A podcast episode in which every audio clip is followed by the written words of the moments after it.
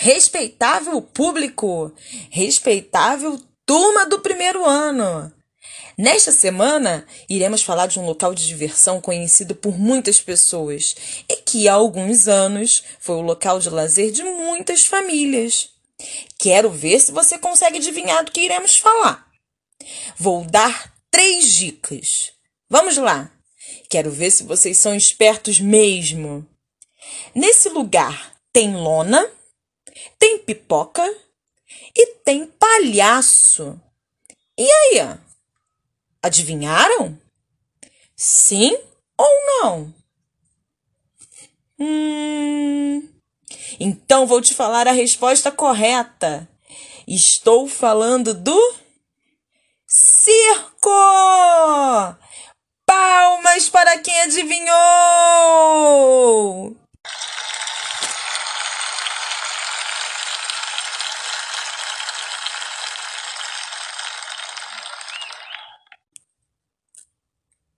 Então agora atenção, pessoal, que o espetáculo do nosso MCE vai começar.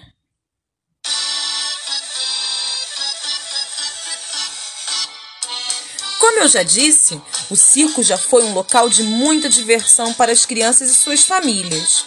Hoje em dia, é um pouco difícil ter um circo em nossa cidade. Geralmente, quando algum circo passa por aqui, fica por algum tempo e depois vai embora para outro local. O circo surgiu há milhares de anos em Roma. Os primeiros palhaços surgiram no Egito Antigo. Na Europa, eles se mostram mais calados e se apresentam por meio de mímicas. Já no Brasil, são mais engraçados e falantes. O dia 27 de março é o Dia Nacional do Circo aqui no Brasil. Esta data foi criada para homenagear o palhaço Piolim, que nasceu neste dia.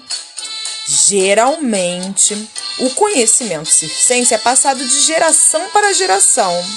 Isso quer dizer, de pai para filho, desde a infância. Antes, era comum assistir a números com animais nos circos, conforme leremos no texto que abre nosso MCE. Havia atrações com elefantes, cavalos e leões. Hoje, uma lei que pro... há uma lei que proíbe apresentações de animais em espetáculos circenses. Vou te dar uma dica super legal. Chame alguém da sua casa para te ajudar a pesquisar sobre as atrações mais conhecidas no circo.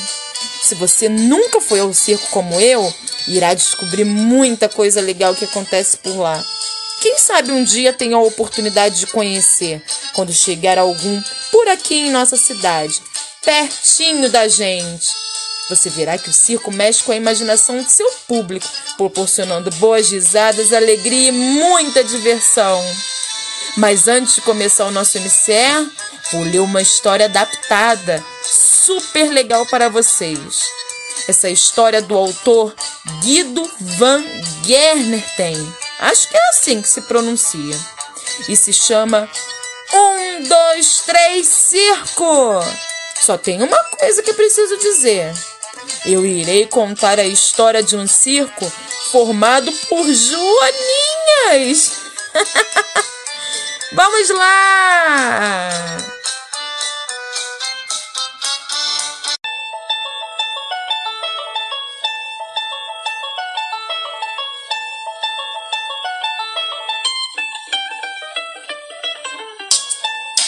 Um mestre de cerimônias abre o espetáculo.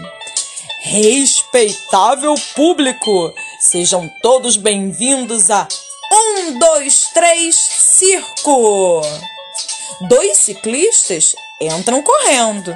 Eles fazem manobras incríveis em cima da bicicleta. Três equilibristas aparecem em seguida. A plateia fica de queixo caído. Quatro trapezistas voam pelos ares. Todo mundo fica maravilhado. Cinco equilibristas pulam muito, muito alto. Seis fortões levantam 600 quilos.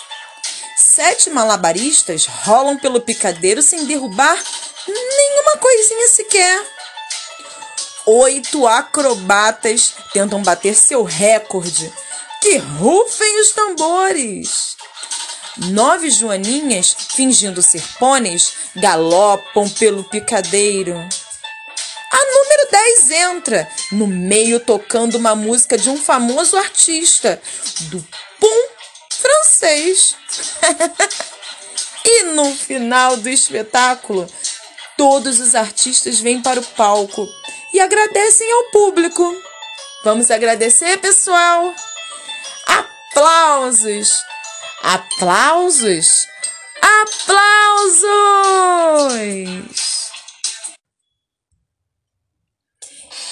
E aí, pessoal? Gostaram da história? Vamos ao nosso MC agora? Então vamos lá. Após ler o texto de abertura das atividades do nosso MCE, você vai responder as perguntas sobre o texto. E no final da folha, irá escrever a mensagem deixada para a turma do primeiro ano.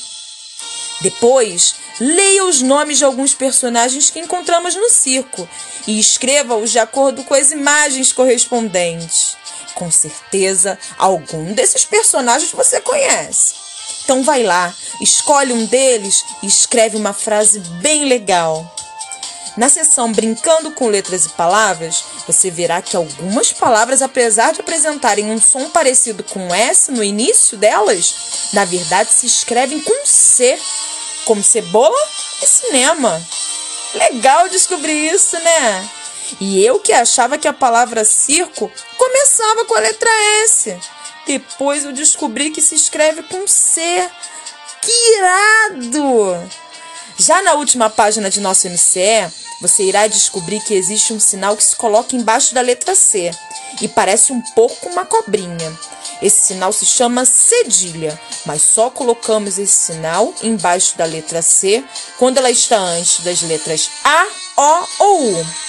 Para conhecer mais palavras com cedilha, observe as imagens da atividade 1 e escreva as palavras que as identificam. Depois, no número 2, você é convidado também a separar as sílabas.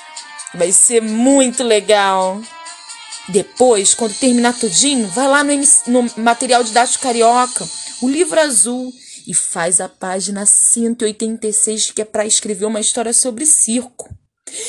Gente, já acabou a música. Vou ficando por aqui, galera. E sabe o que eu vou fazer quando eu terminar todas as minhas atividades?